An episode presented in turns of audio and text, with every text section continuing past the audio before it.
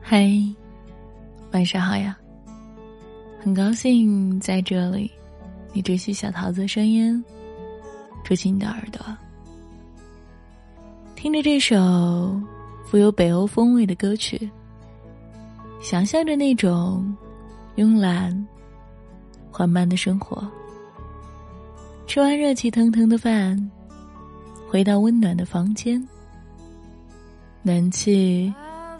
开得很足，窗外一片漆黑，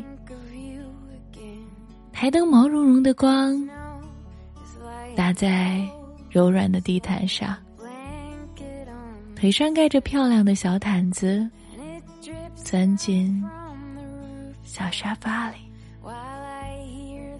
翻开一本书，听着安静的背景音乐，桌上。煮着一杯冒着热气的咖啡，满室的咖啡香充斥着鼻尖。窗外的秋雨在路灯下迷乱的不像样子，听着雨水沙沙的冲刷着万物的声音，既安静又嘈杂。安静的是一个人，嘈杂的是万物而已。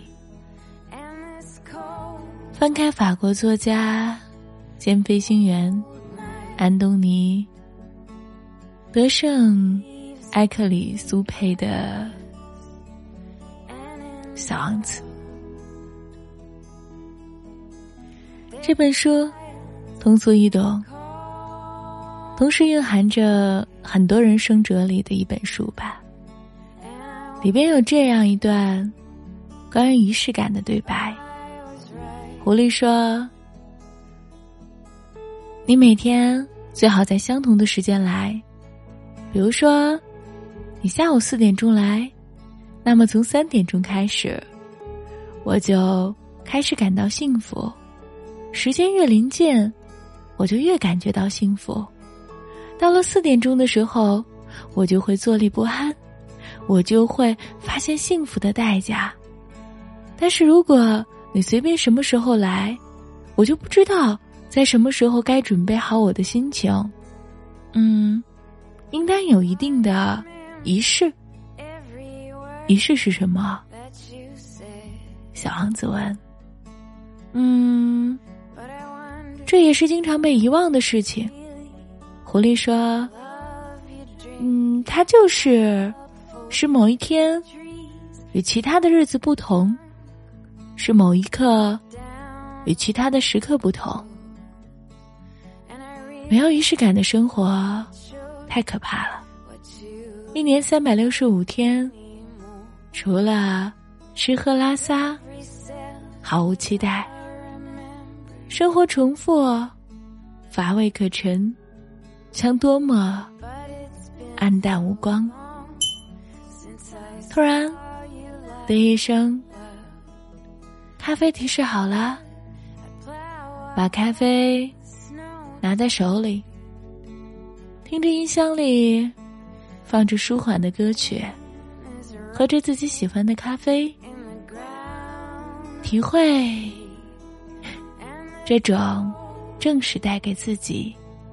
被重视的感觉，生活有时候也需要仪式感，你说呢？晚安，亲爱的你，一夜无梦，明晚见。